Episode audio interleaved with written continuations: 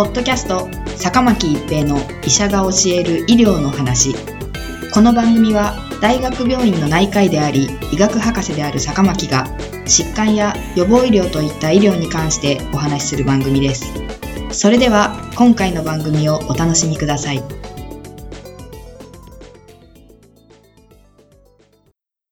皆さんこんにちは。坂巻一平です。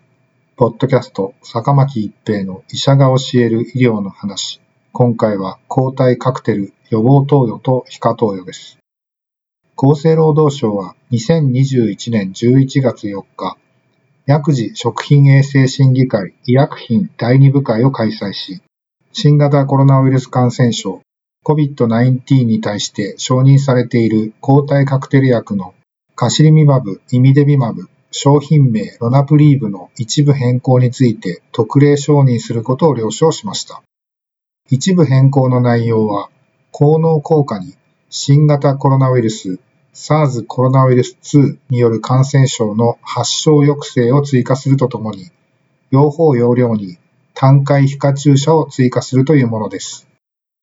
ロナプリーブは SARS コロナウイルス2のスパイクタンパク質を標的とした2種類の中和抗体、カシリミマブとイムデビマブという2つのモノクローナル抗体を投与するカクテル療法です。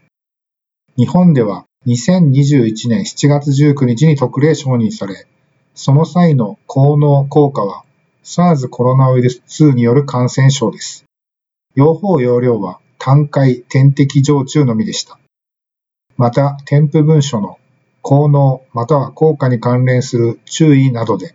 重症化リスク因子を有し、酸素投与を要しない患者を対象に投与を行うこととされており、事実上、軽症と中等症1の患者が投与対象となっていました。中等症1とは画像上肺炎を認め、しかし酸素投与を要しない状態です。今回特例承認が了承された一部変更は、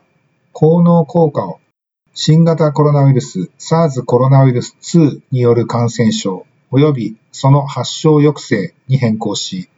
発症抑制の目的でも投与できるようになりました。また、用法用量を単回点滴常駐または単回皮下注射すると変更し、皮下注射もできるようになります。皮下注射ができるようになるため、販売名もロナプリーブ点滴常駐セットからロナプリーブ注射液セットに変更されることになっています。特例承認されれば、濃厚接触者や無症状、すなわち発症前の感染者の治療薬としては初のお薬となります。この予防投与に関する臨床試験では、SARS コロナウイルス2陽性者と同居する SARS コロナウイルス2陰性者、すなわち濃厚接触者では、投与しなかった人に比べて、リスク減少率81.4%、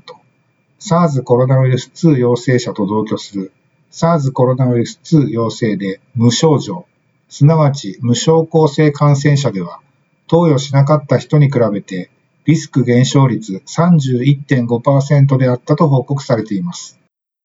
これまで点滴の時には 100cc の生理食塩水にカシリミマブ 5cc、イミデミマブ 5cc を入れていました。皮下注射をする際はカシリミマブとイムデミマブのバイアルを冷蔵から室温に戻した上で、それぞれのバイアルから4本のシリンジでカシリミマブ1本 2.5cc2 本分とイムデビマブも1本 2.5cc、2本分を抜き取って調整します。この計4本を腹部か大腿部、上腕部のそれぞれ別の場所に投与します。同一箇所への投与は避けて、少なくとも 5cm 離して投与することになります。投与前の調整や投与後のモニタリングが必要なことは、点滴常駐と変わらないものの、点滴常駐では20から30分程度かかっていた投与自体に必要な時間を皮下注射では短縮できる利点があります。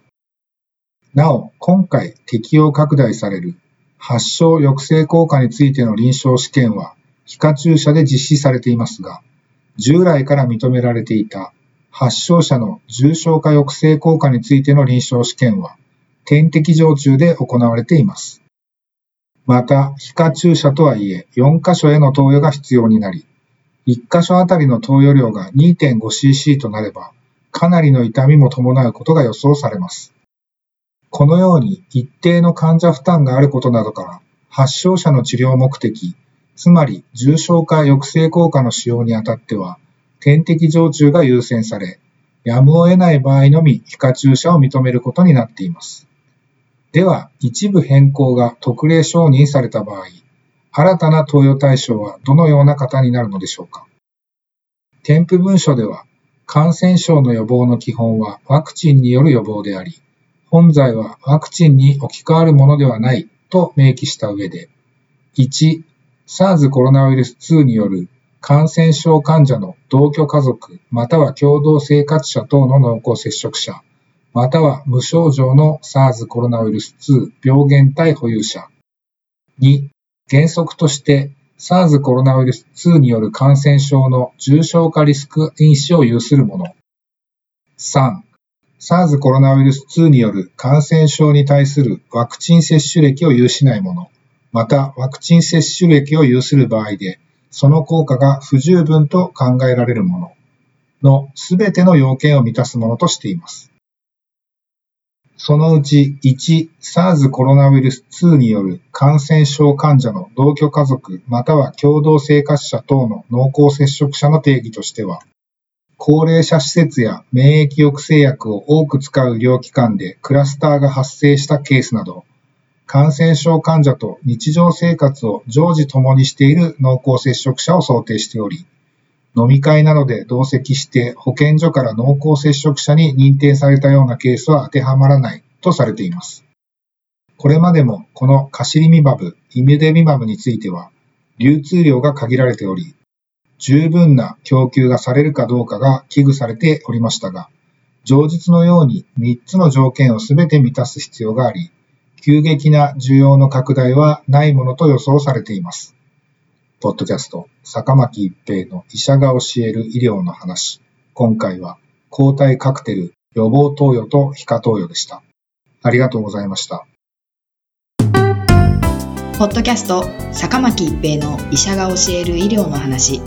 今回の番組はいかがでしたか？次回の番組もお楽しみに。